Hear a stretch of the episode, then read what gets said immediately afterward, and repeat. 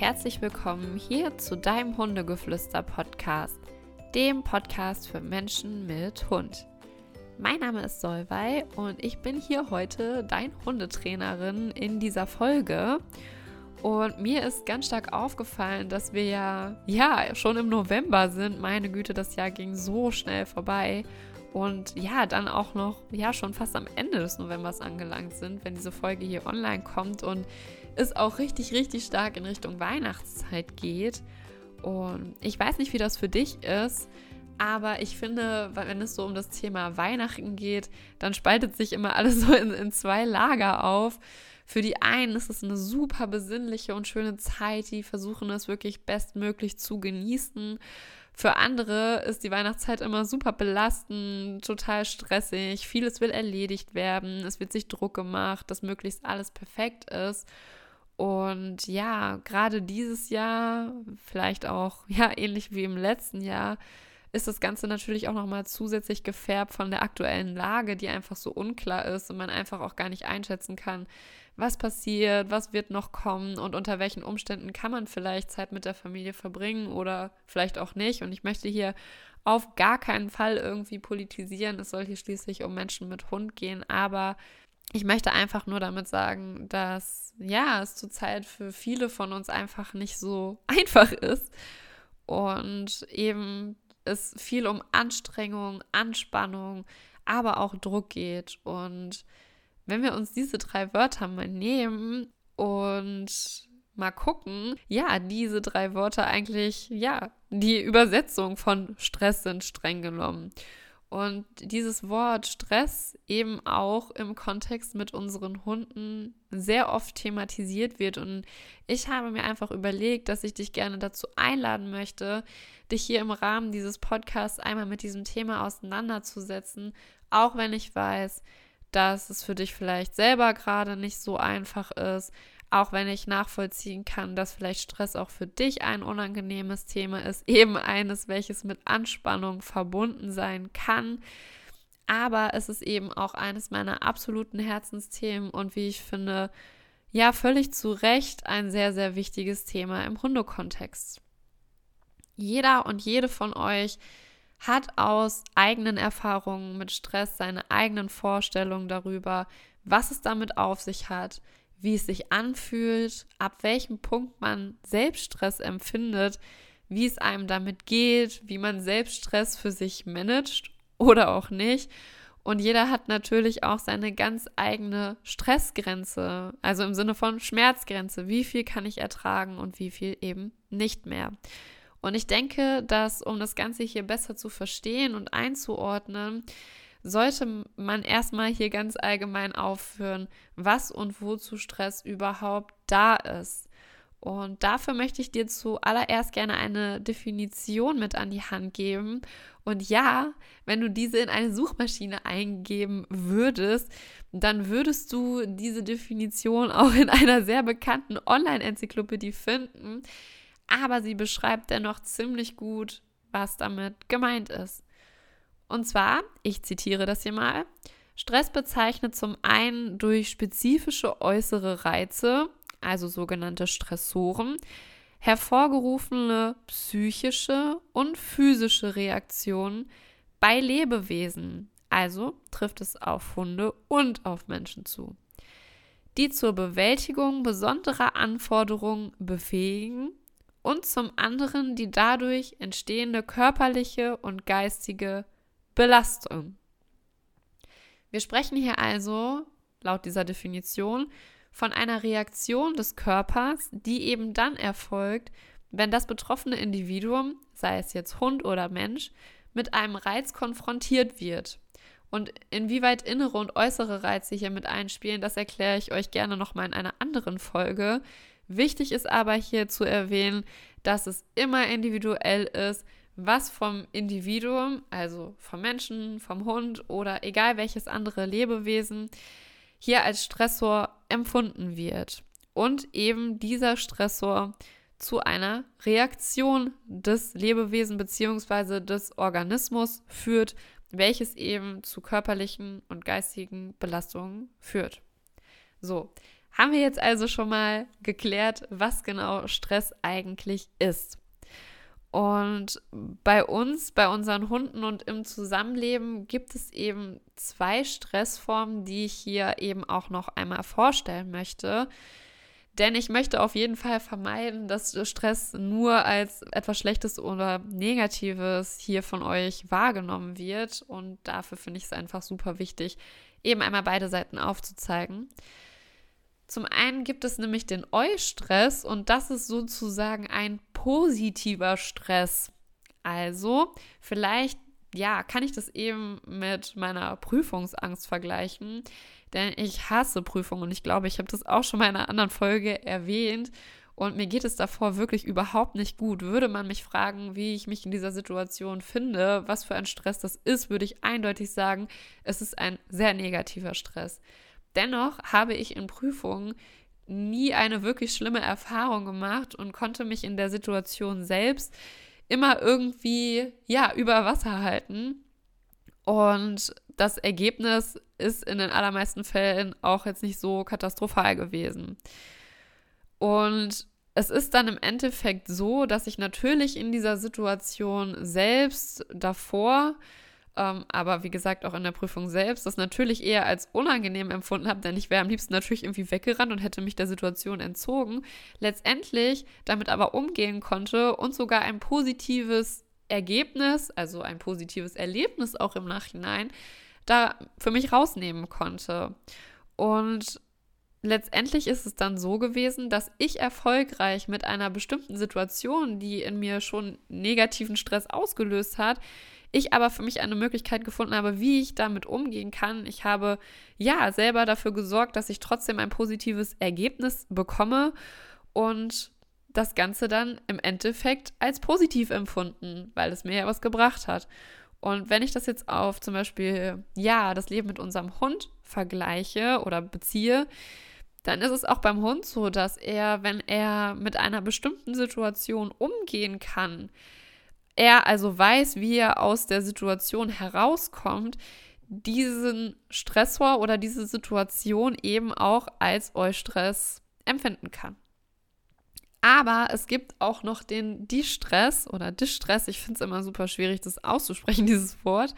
Und das ist eben der Stress, der durch Aussichtslosigkeit, also man selber weiß nicht aus der Situation raus, es gibt keinen wirklichen Ausweg, ja, als negativ und eben unangenehm empfinden wird. Also die Situation löst in uns oder eben auch in unserem Hund Angst oder Unsicherheit aus, auch im Nachhinein. Also zum Beispiel gerade bei uns Menschen, wenn wir über diese Situation nochmal reflektieren, ähm, dann fühlen wir auch dieses negative Gefühl von, ja, das ist dann wie so eine Art Lähmung. Man fühlt sich total machtlos und man empfindet diesen, diesen Angstzustand auch wieder.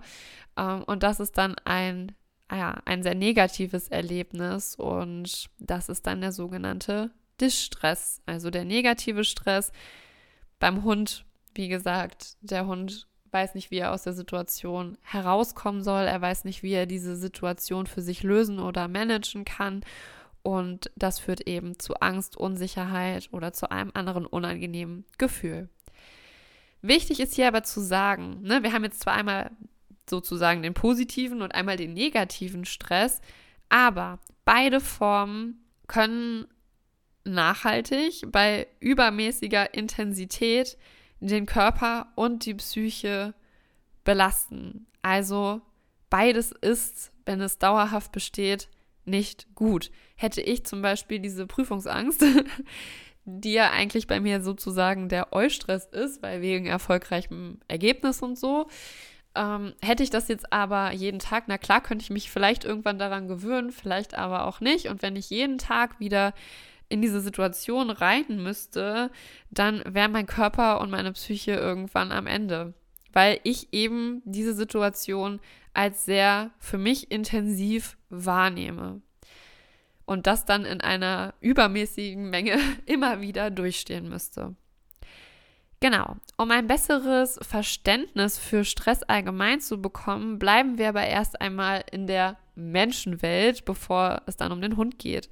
Und da benutze ich immer gerne ein Beispiel, auch wenn es so ein bisschen, ja, vielleicht auch so ein bisschen ausgelutscht ist oder du das vielleicht schon öfter mal gehört hast. Und zwar gab es ja früher zum Beispiel Raubtiere wie den Säbelzahntiger. Also wirklich ganz früher, als der Mensch, ja, ich weiß nicht, ob er da schon in Höhlen gewohnt hat, aber ganz früher so. Und dieser Säbelzahntiger hat für den Menschen eine enorm große Gefahr dargestellt, denn dieser hätte den Menschen ja töten können. Und demnach war dieses Raubtier ein sehr, sehr starker Stressor für den Menschen. Wenn also Steinzeitsäuwei also nun einen Säbelzahntiger gesehen hat, dann geriet ihr Organismus unter enormen Stress. Der Verstand setzte aus, sodass Solvay nicht unnötig viel Zeit zum Überlegen brauchte. Und es ging nur noch um die Wahl zwischen Angriff, also Fight, oder Flucht, Flight. Der Körper ging sozusagen all in und sorgte dafür, dass die Energie für die Körperfunktion bereitgestellt wurde, die für das überlebenswichtige Verhalten notwendig waren. Also Verstand wäre in dem Fall ja nicht notwendig gewesen, auch nicht überlebenswichtig, denn hätte uns vielleicht oder hätte Steinzeit Solvay vielleicht im Zweifel sogar das Leben gekostet, weil sie zu viel überlegt hätte. So. Und wenn Solvay das ganze Spektakel dann am Ende überlebte, weil sie sich vielleicht für Flight entschieden hat oder der Körper das eben geregelt hat, dann war die Gefahr vorüber und der Organismus entspannte sich danach auch wieder. Das Problem, was wir Menschen aber heutzutage haben, ist, dass wir heute einfach ja nicht mehr so wie damals vereinzelten großen Stressoren ausgeliefert sind, sondern vielen, vielen kleinen und das oft über den ganzen Tag verteilt und immer wieder so kommen wir auch viel schwieriger wieder in den Entspannungsmodus, also sozusagen den, ja, wünschenswerten Normalzustand unseres Organismus. Und außerdem sind in unserem Alltag auch die altbewährten Stressbewältigungsmechanismen, die ich gerade eben schon in dem Säbelzahnbeispiel, Säbelzahntigerbeispiel so genannt habe, Fight oder Flight, nicht unbedingt gesellschaftlich akzeptiert. Denn stell dir mal folgende Situation vor. Du bist einfach auf der Arbeit und hast ein ultra blödes Gespräch mit deinem Chef. Und du würdest dann entweder kämpfen gegen deinen Chef oder eben, ja, flüchten. Das wird wahrscheinlich negative Konsequenzen für dich haben, weil sowohl als auch wird von deinem Chef wahrscheinlich nicht gerne gesehen. Und eben weil das so ist, dadurch fressen wir einfach sehr, sehr viel in uns rein. Und wir haben das Problem, dass wir Stress oft einfach nicht richtig bewältigen können weil uns eben die bewährten Stressbewältigungsmechanismen fehlen. Was aber für unseren Gesundheitszustand unabdingbar wäre und wir einfach aber auch nicht richtig auf uns achten. Und so werden leider immer, immer mehr Menschen nicht nur psychisch, sondern auch physisch krank, denn alles gehört irgendwie zusammen. Ja, zusammengefasst kann man sagen, dass Stress zu unserem Leben dazugehört und auch in manchen Situationen überlebenswichtig ist. Auch heute ist das noch so. Überleg doch mal zum Beispiel, du fährst Auto und ein Kind rennt vor dir auf die Straße und du bremst reflexartig. Auch das ist Stress, aber es ist wichtig für das Überleben des Kindes, aber auch für dich selber, weil so ein Unfall kann natürlich auch gefährlich sein. Okay, das Beispiel hakt vielleicht an der einen oder anderen Stelle, aber ich glaube, du verstehst trotzdem, was gemeint ist. Also unser Stress schützt uns auch vor gefährlichen Situationen. Oder wenn uns zum Beispiel jemand verfolgt oder uns jemand zum Beispiel mit einem Messer bedroht, auch dann empfinden wir Stress und der ist überlebenswichtig. Aber dieser permanente Stress, der ist es eben nicht. Wir können damit nicht umgehen und wir werden letztendlich krank. Ja, das Problem ist auch, dass wir inzwischen oft in eine Stressspirale geraten, weil wir eben gefallen wollen, weil viel von uns erwartet wird und weil wir unsere eigenen Bedürfnisse nach Entspannung eben hinter all diesen anderen Dingen anstellen. Stress wird demnach zu einer persönlichen Belastungsprobe und ist ein Wort, das eben aus diesem Grund für die allermeisten von uns negativ besetzt ist. Ich möchte da jetzt auch gar nicht so in die Tiefe gehen, weil ich bin jetzt kein Psychologe und ich äh, ja, möchte ja hier auch über den Hund reden, aber trotzdem waren das einfach Dinge, die ich hier ganz grob einmal anreißen wollte, auch wenn jeder einzelne Satz es viel mehr verdient hätte, noch weiter ja, in die Tiefe zu gehen und noch weiter darüber zu reden. Egal, wir machen jetzt erstmal weiter. Und zwar sind wir Menschen oft oder überwiegend im Stress. So kann sich das natürlich auch auf unseren Hund übertragen. Ne? Thema Stimmungsübertragung, ich sage es auch hier mal wieder. Außerdem hat sich auch der Alltag unserer Hunde in den letzten Jahren bzw. Jahrzehnten sehr verändert. Auch das sollten wir uns bewusst machen. Denn Sie machen zu einem großen Teil nicht mehr die Aufgabe, für die sie eigentlich vorgesehen waren oder was eben ihrem Zuchtzweck entsprochen hat, sondern sie sollen die Rolle eines alltagstauglichen und gesellschaftlich anerkannten Familienmitglieds erfüllen. Ja, diesen Wunsch haben wir, glaube ich, alle und wahrscheinlich geht es den aller, allermeisten Hörern so. Und in diesem neu definierten Hundeleben werden sie auch vielen ja, für sie eben neuen Situationen ausgesetzt. Sie müssen sich auf neue Kontexte einstellen. Es ist oft laut, es ist oft hektisch. Sie treffen auf super viele Menschen, auf Kinder, auf Fortbewegungsmittel und auf viele, viele andere Hunde. Sie sollen auch lernen, sie sollen unseren Erwartungen entsprechen oder unsere Erwartungen erfüllen oder eben die Erwartungen unserer Mitmenschen erfüllen. Sie können durch ein gut gemeintes zu viel an Aktivitäten oder To-Dos oder Auslastungen überfordert werden oder überlastet werden und, und, und, und, und. Und auch ein Hund kann dadurch krank werden, ähnlich wie wir Menschen. Damit möchte ich jetzt nicht sagen, dass du deinen Hund in Watte packen sollst und dass du bitte gar nichts mehr mit deinem Hund machen sollst. Ich möchte einfach nur, dass wir manchmal uns daran erinnern, was der Hund in unserer ja sehr stressigen Gesellschaft und sehr schnelllebigen Gesellschaft eben auch leisten muss und dass er eben genauso wie wir ja auch eben ein zu viel an Überlastung empfinden kann. Und ja, ich will damit auch gar nicht sagen, dass das eine schlechte Entwicklung ist oder dass es in irgendeiner Form an dieser Stelle ja von mir bewertet werden sollte, was so das Zusammenleben mit unserem Hund angeht oder ja, wie sich jetzt äh, die Beziehung zum Hund in den letzten Jahren entwickelt hat. Ich möchte aber einfach nur darauf aufmerksam machen, dass wir unabsichtlich unseren Erwartungsdruck eben auch auf unsere Hunde projizieren können und dass auch Hunde durch die vielen, vielen Reize, die unser Alltag ihnen bietet, dass unsere Hunde eben auch Anspannung und Anstrengung durchleben können. Demnach brauchen unsere Hunde eben auch eine Möglichkeit, um den Stress zu managen und den Organismus wieder in einen Normalzustand herunterzufahren. Und diese Bewältigungsstrategien sind die sogenannten vier Fs. Also die optisch erkennbaren Reaktionen, die dein Hund vielleicht benutzt in bestimmten Situationen, um einfach auf einen Stressor zu reagieren und sich selber dadurch herunterzufahren. Und diese vier Fs sind einmal Flirt, also das sind die sogenannten Übersprungshandlungen, von denen du vielleicht auch schon mal gehört hast. Und Übersprungshandlungen können letztendlich alles sein, was der Hund an Verhalten kennt. Ähm, und das ist halt meistens ein gedanklicher Konflikt, der eben zu einem komplett anderen Verhalten führt. Zum Beispiel beim Spaziergang. Dir kommt ein anderer Hund entgegen. Also ein, ja, potenzieller Stressor, wenn das für dich und deinen Hund eben ein Thema ist. Und du möchtest aber, dass dein Hund neben dir an diesem Reiz vorbeiläuft. Und dein Hund möchte aber einerseits zu diesem Stressor hin oder er möchte weglaufen, was auch immer. Er möchte auf jeden Fall woanders hin. und du sagst aber, okay, komm jetzt hier aber bei Fuß, dann sind das eben zwei unterschiedliche Reaktionen, die hier erwartet werden würden.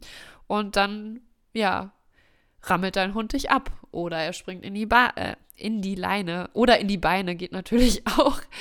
Ähm, oder er markiert, er bellt, er kratzt sich, was auch immer. Also er zeigt auf jeden Fall ein ganz anderes Verhalten. Dann haben wir hier ein Flirt. Und das zeigen tatsächlich sehr, sehr viele Hunde als allererste ja, Stressbewältigungsmaßnahme.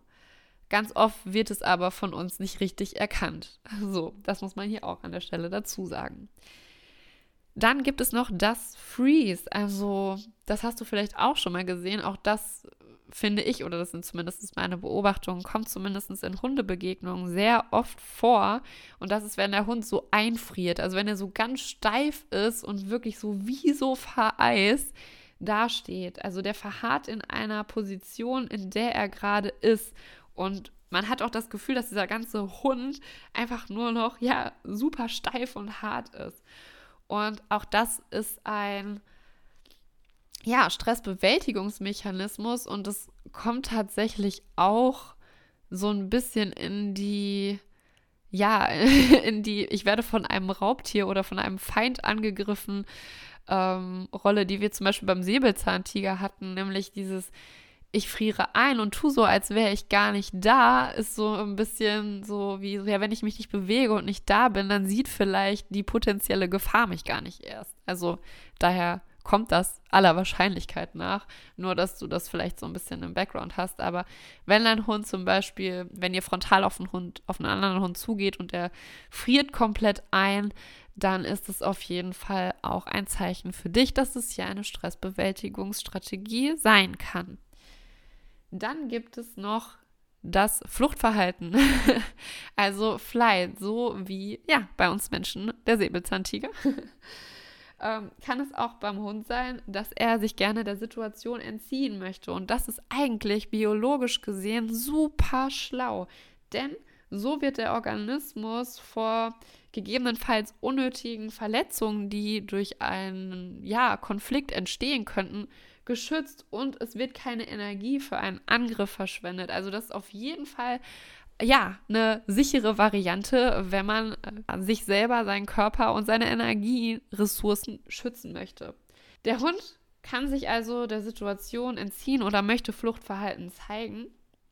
Und das kann, wenn er das schafft, zum Beispiel aber auch selbstbelohnt sein, weil er dann ja merkt, okay, das hat mir jetzt auf jeden Fall an der Stelle geholfen und wird vielleicht die Flucht dann auch, ja, weiter für sich als Strategie benutzen.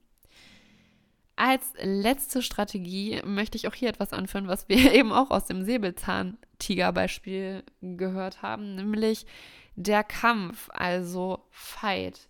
Und hier können wir bei Hunden auch unterscheiden zwischen defensiv und offensiv. Also es gibt hier ein defensives Fight und zwar, ja, wenn ein Individuum, also ein Hund angreift, um sich selber zu schützen, aber eigentlich sich unsicher fühlt und hat eigentlich von sich aus gar keine Kampfmotivation. Was ich hier an der Stelle schon mal so ein bisschen spoilern kann, ist, dass ein Hund, der vielleicht vorher lieber in das Fluchtverhalten gegangen wäre, es aber zum Beispiel aufgrund von der Leine zum Beispiel nicht kann, dass dem dann eventuell nur noch dieses defensive Fight als letzter Ausweg übrig bleibt und das dann meistens die Stelle ist, an der uns das Verhalten unseres Hundes unangenehm wird. Es gibt aber natürlich auch ein offensives Fight, auch das kann aus den unterschiedlichsten Gründen heraus resultieren.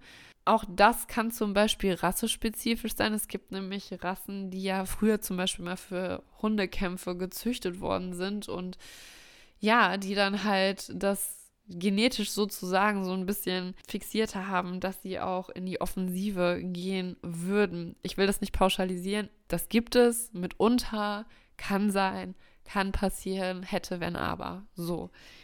Nochmal zusammengefasst. Wir haben also einmal Flirt.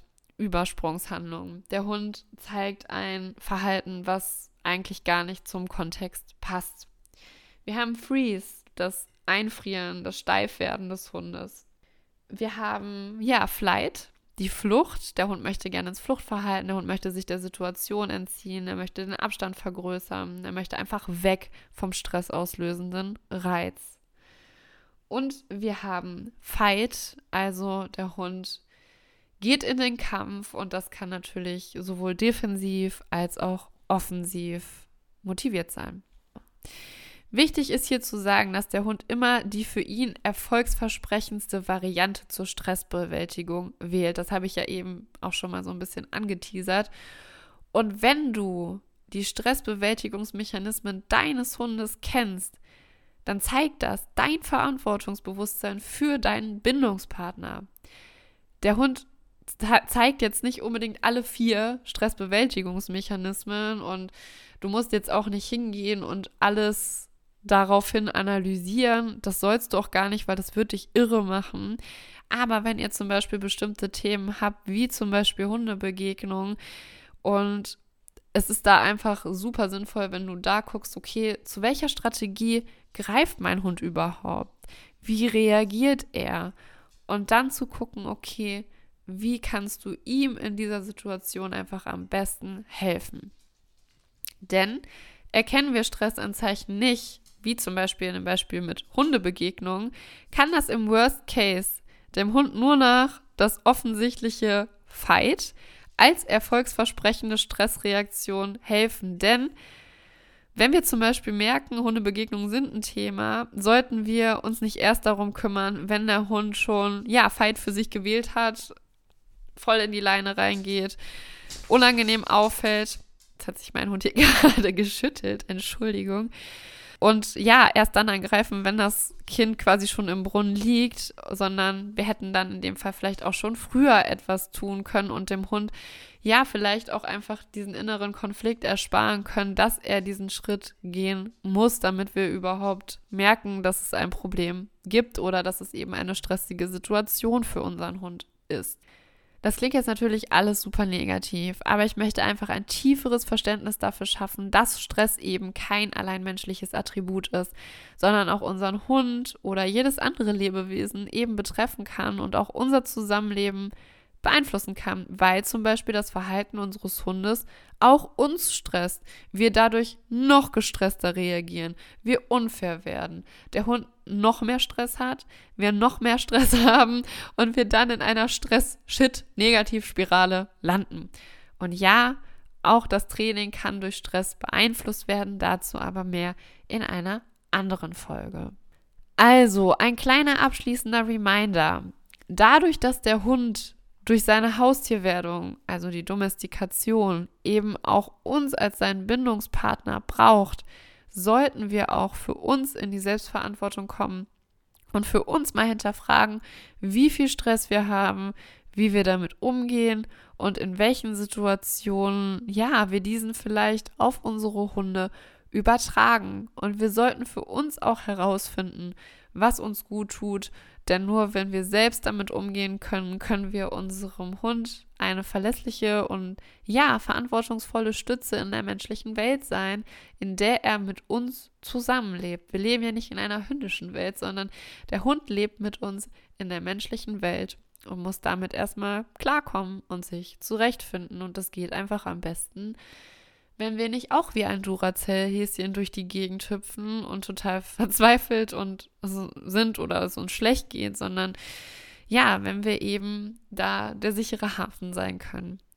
Das heißt nicht, dass weder wir noch unser Hund nie, nie wieder Stress empfinden sollte. Ne? Wie gesagt, wir sollten jetzt hier nicht anfangen, irgendwen in Watte zu packen. Oder ja, wir sollten auch nicht jedes kleine Stressanzeichen unseres Hundes als Alarmstufe Rot wahrnehmen. Das wäre nicht die Lösung. Denn, das haben wir ja heute gelernt, Stress ist lebensnotwendig. Es wäre schlecht, wenn dein Hund auf die Straße rennt, ein Auto kommt und du keinen Stress empfindest. Es gibt auch Situationen, die für deinen Hund lebensgefährlich werden können und wo es auch wichtig ist, dass er eben ja Stress empfindet. Das heißt nur, dass wir uns in dieser Hinsicht einfach besser kennenlernen sollten und auch unseren Hund. Denn das schafft einfach ein viel besseres gegenseitiges Verständnis, mehr Ruhe und kann für die Lösung mancher Themen wirklich der Gamechanger sein.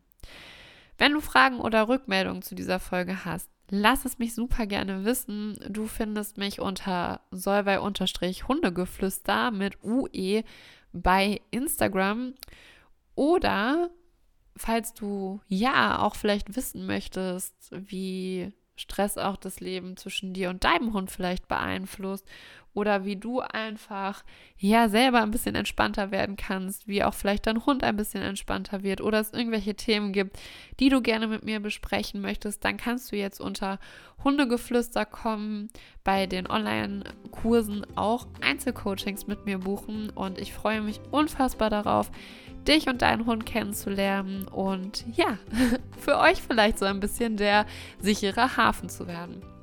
Ich wünsche dir auf jeden Fall einen schönen Tag und wir hören uns beim nächsten Mal.